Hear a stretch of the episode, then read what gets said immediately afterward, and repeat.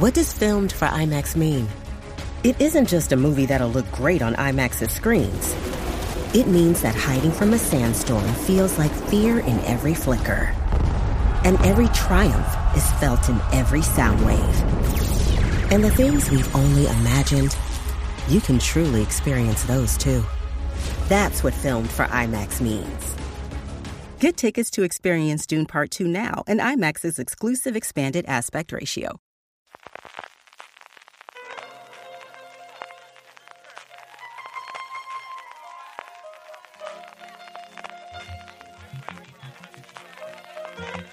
Estás escuchando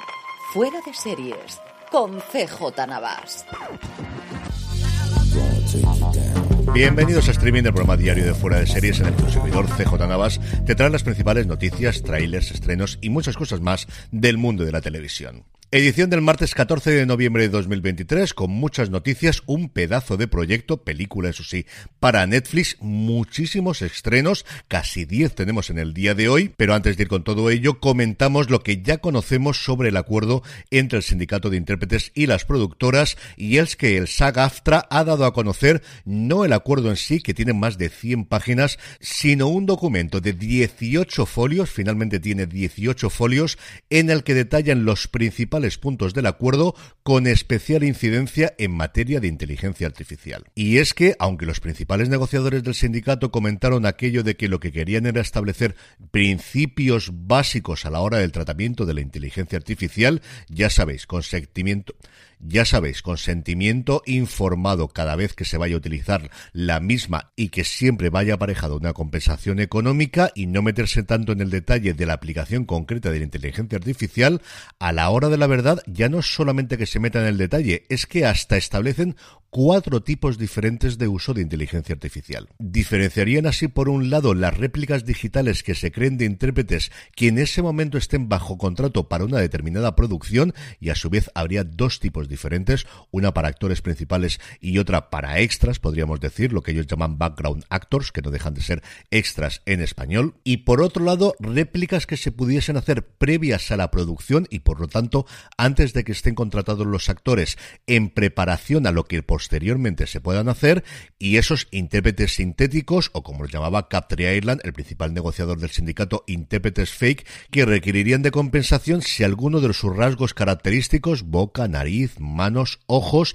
fuese claramente identificable. Precisamente sobre este tratamiento de la inteligencia artificial ha salido una voz por ahora solamente una, que es Justine Bateman, que además de su carrera como actriz, que lleva muchísimos años, desde que era una niña interpretando junto a Michael J. Fox en Enredos de Familia, un Michael J. Fox del que por cierto luego hablaremos un poquito más en el programa de hoy. En los últimos años, en su papel como productora y directora, se había metido mucho en el mundo de la tecnología, de hecho había sido una consultora del sindicato de cara a toda la negociación de la inteligencia artificial y no le ha gustado absolutamente nada el acuerdo final porque ha hecho unas declaraciones al Hollywood Reporter diciendo que los actores deberían votar a favor del acuerdo si quieren no volver a trabajar nunca más.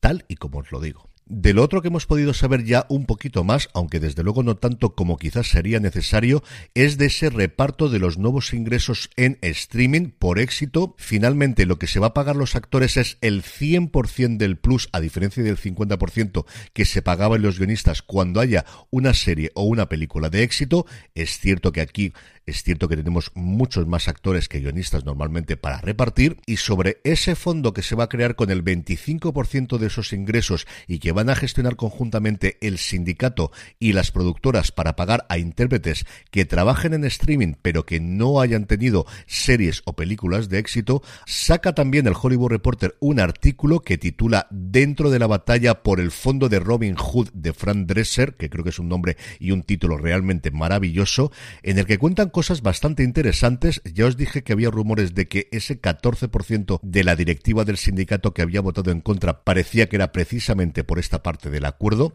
y es que hay muy serias dudas de cómo se va a gestionar los aproximadamente 30 millones de euros que espera el sindicato que genere durante los próximos tres años este fondo dentro de un sindicato que de los 160.000 miembros de los que consta, solo un 14%, en torno a 22.400, gana más de 26.740 dólares al año. No, no al mes, al año. 26.470 dólares al año y esto lo sabemos porque es el umbral mínimo necesario para poder optar al seguro médico del sindicato. 26.470 dólares al año. El artículo comenta cómo este fondo fue una gran cruzada personal de Fran Drescher, que al final la han votado como directora esa gran mayoría de gente que está por debajo de su umbral, y que inicialmente su propuesta era repartir mucho más dinero, que se rebajó de lo que parece que inicialmente era un 75%, primero al 50% y posteriormente al 25%. ¿Va a afectar todo esto a que se ratifique el acuerdo? Yo creo que no, pero igual no tenemos la casi unanimidad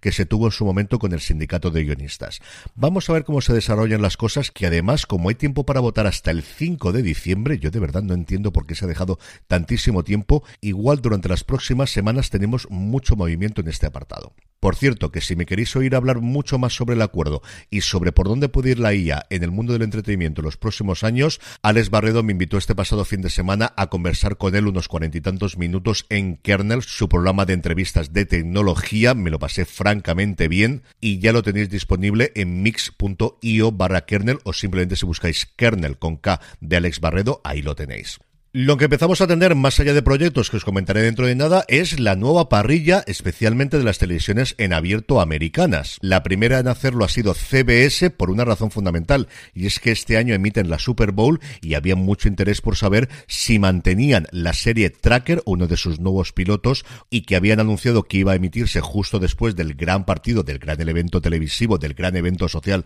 estadounidense por antonomasia, el día 11 de febrero, o iban a poner otra producción. Y no, se va a mantener este tracker y será a partir del día siguiente del lunes 12 cuando vuelva la totalidad de series tradicionales de CBS. Tendremos toda la franquicia NCIS los lunes, toda la franquicia de FBI los martes, volverá el joven Sheldon junto a Fantasmas el jueves y los viernes el día de SWAT de Fire Country y de Blue Bloods para alegría absoluta en mi hogar. Como ya conocíamos, tanto Matlock como la nueva comedia de Damon Wayans con su hijo Damon Wayans Jr., llamado Popas House, se van a trasladar a la temporada 2024-2025 y Elsbeth, el spin-off de The Good Wife y de The Good Fight, con el personaje de Elsbeth Taccioni, va a llegar dos semanas después del estreno de la nueva temporada, el 29 de febrero, porque sí, el 2024 es año bisiesto. Pasando ya a festivales y premios, en este caso tenemos de los segundos y es que se ha celebrado la ceremonia de entrega de los octavos Critic Choice Documentary Awards que han tenido un ganador clarísimo, el documental sobre Michael J. Fox de Apple TV Plus que ha recibido ni más ni menos que cinco estatuillas. La producción, que en España se llama La vida de Michael J. Fox, se llevó el principal galardón, mejor documental, y además recibió los de mejor dirección, mejor edición, mejor documental biográfico y también el de mejor narración precisamente para Michael J. Fox. En los premios tuvo un absoluto dominio ya no solo en nominaciones sino en los ganadores, las diferentes plataformas y canales, muy muy poquita cosa se tenía de estrenos en cines y como curiosidad en la categoría de mejor documental True Crime hubo doble premio. Ganaron por un lado Telemarketers, la serie que ya podéis ver en HBO Max y por otro lado el asesinato de John Lennon que llegará próximamente a Apple TV Plus. En el capítulo de nuevos proyectos, solamente uno, pero vaya proyecto, desde luego lo que tenía guardado Netflix para cuando acabasen las huelgas, y es que Denzel Washington, 20 años después de haberlo intentado y descartado, porque en ese momento sus hijos eran muy pequeños, se va a meter en la piel de Aníbal Barca, del general cartaginés, en una película que va a estar dirigida, como no, por Antoine Fuqua, con el que desde Training Day prácticamente ha hecho todas sus películas, incluido las tres de la serie The Equalizer, y va a estar escrita por John Logan, el guionista de The Aviator, pero sobre todo de Gladiator. Como os comentaba, Washington intentó hace 20 años llevar adelante el proyecto, pero los requerimientos del rodaje con la edad de sus hijos hizo que lo descartarse. Vin Diesel también trató de llevar adelante un proyecto alrededor del personaje histórico que quedó finalmente en aguas de borrajas. Y este desde luego tiene pinta de que sí que va para adelante. Un Washington, por cierto, que parece que le gusta mucho esta época porque volverá al rodaje dentro de nada de la segunda película de Gladiator. A ver qué tal funciona y si esto sirve de acicate junto con Spartacus, junto con Gladiator, para que tengamos muchas producciones de esa época, porque igual esto da ese empujoncito para que se empiecen a adaptar las novelas de Santiago Posteguillo, que hace nada ha sacado la segunda sobre su esperada trilogía de Julio César. En cuanto a fechas de estreno, AMC Crime ha anunciado que el próximo sábado 25 de noviembre nos traerá su nueva serie Riva y el caso Pistorius, que ofrecerá el testimonio inédito hasta ahora de los padres de la novia del atleta. Por su parte, RTV Play por fin ha anunciado cuándo va a estrenar Esto no es Suecia, la serie de Aina Clotet que está acaparando premios internacionales, pero que todavía no hemos podido ver fuera de festivales y fuera de pases de prensa. Será el próximo 28 de noviembre cuando veamos esta producción sobre las dificultades de la maternidad y la paternidad. Y un día antes, Fox emitirá Tú también lo harías, la serie que ya está disponible desde primeros de año en Disney Plus, de la que hablamos mucho en su estreno aquí en Fuera de Series, una entrevista a sus creadores que podéis escuchar en Gran Angular de Fuera de Series, así podéis buscar el nombre del programa en vuestro reproductor de podcast. Y en esta tendencia nueva de que las series de streaming se puedan ver en otros canales lineales o en abierto, llegará, como os digo, el 27 de noviembre a las 10 de la noche los primeros episodios de Tú también lo harías a Fox. Y terminamos, como es habitual, con noticias de industria. Por un lado, Movistar Plus sigue intentando hacer llegar su nueva oferta sin necesidad de estar abonado a ningún paquete de telefonía o de cable a todos los lugares donde pueda y ahora se van a centrar en los jóvenes, en concreto aquellos que han cumplido 18 años en este 2023, que tienen acceso a ese bono cultural para que se gasten una parte de ella en suscribirse a este nuevo Movistar Plus con un descuento que ya quisiéramos los demás y es que les va a salir cuatro meses por el precio de 12, que realmente va a ser cero porque lo que harán es gastarse parte de ese bono cultural. Y la otra noticia es de fichajes, en este caso una nueva directora de servicios de producción de Sequoia Studios, Ana Casina, que venía de trabajar recientemente en Prime Video, que antes estuvo trabajando en producciones como El Ultimatum de Bourne, Blade Runner 2049 o Black Mirror, se incorpora a Sequoia, que cada día crece más en lo que yo creo que es intentar convertirse en la nueva Media Pro. En el apartado de vídeos y trailers comenzamos por Netflix y es que ayer cuando grabé todavía faltaba un gran avance por comunicar el colofón final de su Geeked Week, que era evidentemente el avance de Rebel Moon, la nueva producción de Zack Snyder, su primera parte que se va a llamar La Niña del Fuego. Además de este avance, el propio Snyder se encargaba de comentarlo en un vídeo que tenéis disponible en el canal de YouTube de Netflix y también de Netflix España durante esa Geeked Week. Este Rebel Moon, parte 1, La Niña del Fuego, llegará a Netflix el 22 de diciembre con el sorteo de la Navidad. Por su parte, HBO Max nos ha mostrado dos minutos de Bucky, la nueva serie de Chuck Lorre, protagonizada por Sebastián Maniscalco, haciendo de un corredor de apuestas que tiene problemas familiares, problemas con sus clientes que no le pagan y problemas con el cambio de la legislación en Estados Unidos y la oleada de estados que poco a poco han ido haciendo legal las apuestas en cada uno de sus territorios. La serie llega este 30 de noviembre. A mí el tráiler me ha encantado, me ha divertido muchísimo. Creo que podemos estar ante una de las grandes comedias de este final de año. Y por último, Apple TV Plus ha mostrado el tráiler de su nuevo especial para toda la familia y es que Apple tiene cosas muy interesantes para los más pequeños y en general para toda la familia. Este nuevo especial se llama El conejo de terciopelo, está basado en el clásico de la literatura infantil de Margaret Williams que tiene el mismo título, mezcla animación e imagen real y llegará a la plataforma de la manzana también el 22 de diciembre. Y vamos ya con los estrenos del día, pero antes una pequeña pausa. Estamos ya de vuelta, arrancamos con Netflix que tiene hasta cinco producciones que se estrenan en el día de hoy, martes 14. Por un lado, la segunda temporada de Dubai Blog y luego a partir de aquí el estreno de El ADN del delito, una serie brasileña que en su versión original se llama Criminal Code, algo así como Código Criminal, y que la plataforma anuncia como la primera serie brasileña de acción policial inspirada en crímenes reales. Son ocho episodios sobre los que su creador, Heito Dalia, decía que el ADN del delito muestra la otra cara del crimen en Brasil, las actividades criminales a lo largo de las regiones fronterizas que casi no se han explorado en otras narraciones cinematográficas. Como punto de referencia e inspiración para dar inicio a la serie, tomamos un atraco transfronterizo que se lleva a cabo en Paraguay, pero termina convirtiéndose en una disputa entre dos fuerzas opuestas altamente sofisticadas con incursiones en otros sectores del crimen organizado, todo ello con un telón de fondo sudamericano.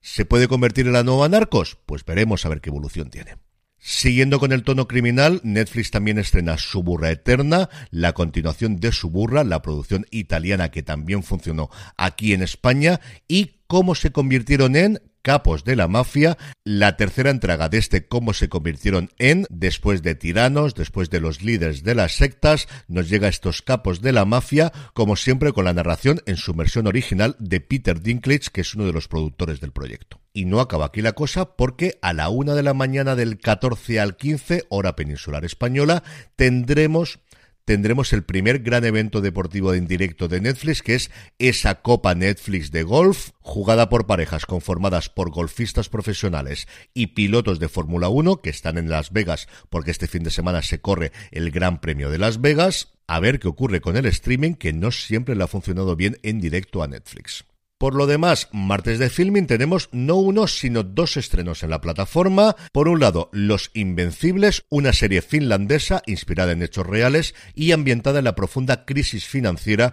que sufrió el país a principios de los años 90. El otro estreno es Ronnie, la nueva serie de animación del creador de Arroz Cobat. Ronnie es un joven e inseguro pintor de Barcelona con delirios de grandeza que sueña con convertirse en el artista más importante de todos los tiempos en un nuevo Picasso. Y por último, el que para mí es el gran estreno del día, Asesinato en el fin del mundo, la nueva serie de los creadores de The OA, Brit Marlin, que además es una de las actrices principales, y Zalbat Mangley, protagonizada por Emma Corrin, su primer gran papel después de haber interpretado a la princesa Diana en las temporadas 3 y 4 de The Crown, y que interpreta a una hacker, que a mí me recordaba muchísimo a la Elizabeth Salamander de la saga Millennium, hija de un forense a la que siempre le han gustado las investigaciones policiales, que durante mucho tiempo siguió la pista de un asesino en serie y a la que invita a un retiro para evaluar qué se puede hacer en el futuro de la sociedad un multimillonario, una especie de Elon Musk que interpreta a Clive Owen, un retiro que se produce ni más ni menos que en Islandia. Yo ya la he podido ver completa, a mí me ha gustado muchísimo, hablaremos de ella en Premiere esta semana y si no pasa nada tendremos un razones para ver que publicaremos mañana el review de Fuera de Series. Y terminamos como siempre con la buena noticia del día y es que desde ayer se está celebrando en Madrid la segunda edición del festival Adaptabook. Esta segunda edición de este punto de encuentro profesional entre el sector editorial y audiovisual ha decidido además, y yo creo que con buen criterio, integrar al sector teatral y van a realizar muchísimas charlas, conferencias, talleres y sesiones de pitch para aquellos proyectos que previamente se habían presentado. Hay una sesión, por ejemplo, mañana que se llama Adaptalab, guion que va a coordinar y dirigir Rafa Cobos, el guionista de La Isla Mínima, El Hombre de las Mil Caras y recientemente el creador del Hijo Zurdo, que de verdad que me encantaría poder asistir. Y luego hay algunas sesiones abiertas, como por ejemplo la que se producirá hoy en el Centro Cultural Municipal Galileo, llamada Series Netflix, dos puntos, libros y plataformas, caso de estudio, un cuento perfecto, Lupin y La luz que no puedes ver, que correrá a cargo de Daniel Gasco. Tenéis toda la información y el programa en adaptabookmadrid.es. Como os digo, determinadas sesiones están cerradas solamente para aquella gente que se inscribió previamente, pero hay varias que son abiertas y de paso os la apuntáis de cara a la tercera edición el año que viene. Y con esto, y recordando que os paséis por fuera de series.com y por nuestra tienda, la tienda fuera de series, fuera de series.com barra tienda, me despido hasta mañana miércoles. Gracias por escucharme y recordad, tened muchísimo cuidado de fuera. 2020.